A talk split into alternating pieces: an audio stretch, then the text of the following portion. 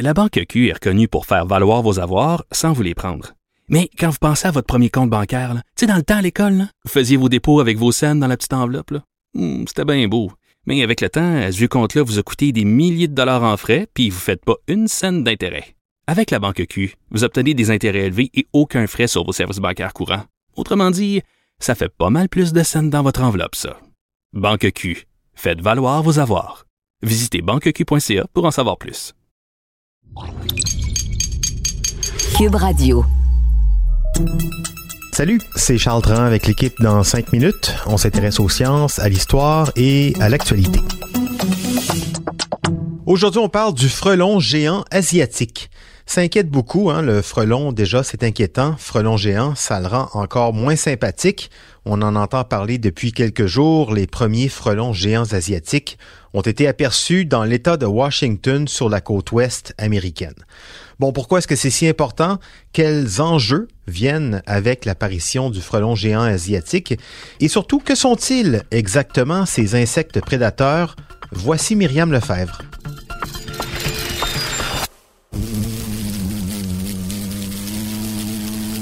On le surnomme le frelon meurtrier, mais son nom réel est beaucoup moins horrifiant.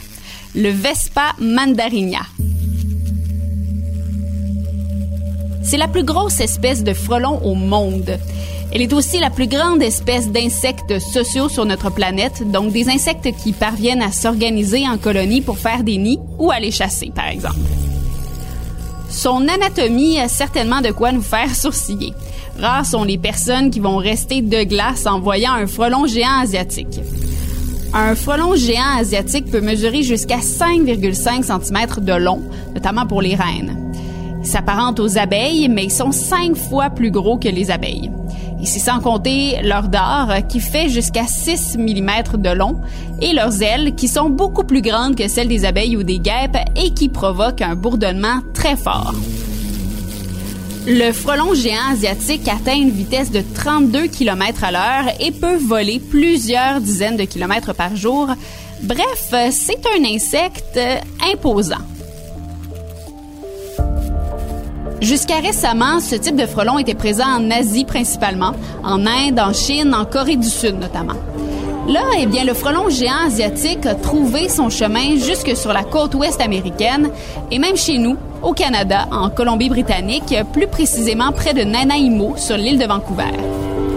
On ignore pour le moment comment le frelon a pu arriver jusque chez nous, mais comme pour plusieurs espèces d'insectes, des experts en agriculture dans l'État de Washington croient qu'il pourrait s'être retrouvé dans un conteneur maritime en provenance d'Asie. Maintenant qu'on a vu deux frelons géants aux États-Unis, on peut en quelque sorte craindre qu'il y en ait déjà beaucoup plus que deux, selon des experts. On dit que s'ils sont pas éliminés d'ici les deux prochaines années, ils pourraient se diffuser partout en Amérique et donc aussi sur la côte Est. Des apiculteurs de l'État de New York commentaient la situation auprès du New York Post, disant que c'était déjà en quelque sorte trop tard et que la question n'était pas si ils allaient se déplacer jusque sur la côte Est, mais plutôt quand les frelons feraient leur apparition chez nous. Mais qu'est-ce qu'on doit tant redouter des frelons?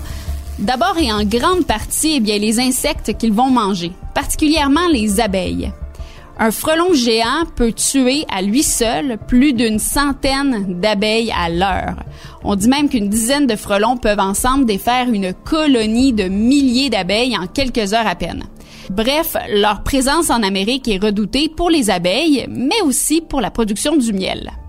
Là, le soleil commence à monter. Là, il devrait y avoir des milliers d'abeilles qui bourdonnent, qui foisonnent, qui vont, qui viennent, qui pollinisent les moindres petites fleurs qu'il y a partout. Et là, et là, là, t'as un silence de mort, là. Un silence de, de fini, quoi. Si l'on observe ce qui s'est passé en France en 2019, AFP rapportait que les apiculteurs ont connu leur pire année. L'Union nationale de l'apiculture française recensait moins de 9000 tonnes de miel, quasiment quatre fois moins que dans les années 90. Il y a plusieurs facteurs, bien sûr, qui ont contribué à cette chute de production-là. Euh, on cite notamment le climat. On cite aussi le varroa, un acarien parasite qui se loge sur l'abeille et qui se nourrit de leurs acides gras, ce qui tue des colonies complètes d'abeilles. On parle aussi de l'utilisation d'insecticides dans l'agriculture et de la prolifération des frelons. C'est pas le plus grand enjeu, mais avec tous les enjeux compilés, ça peut ajouter aux craintes des apiculteurs. Au Canada, avec un printemps et un été froid et humide, la production de miel a diminué de 15 en 2019. Donc les changements climatiques ont aussi un rôle important à jouer chez nous. Des experts affirment aussi que oui, les frelons sont un enjeu à considérer pour les années à venir, mais que d'autres types de guêpes tuent aussi massivement les abeilles et qu'on ne sait pas encore non plus si le frelon pourra résister à notre climat, qu'il faut donc modérer nos craintes, même chose pour les risques chez les humains. On dit que oui, il peut tuer l'humain, mais que c'est très rare que ça arrive. C'est-à-dire que si quelqu'un est allergique au venin de frelon ou si une personne se fait piquer par plusieurs frelons à la fois et à plusieurs reprises, parce que oui, un frelon géant peut piquer à plusieurs reprises, eh bien là, ça peut être dangereux. Au Japon, environ 50 personnes sont tuées chaque année par le Vespa mandarinia, mais on indique malgré tout qu'un frelon attaque seulement lorsqu'il sent que son nid est menacé. Oui, un peu comme euh, la maman ours, hein. vaut mieux s'en tenir loin. Cela dit, l'expertise en matière d'extermination des frelons géants, elle existe. L'expertise en matière de protection des ruches aussi, elle existe.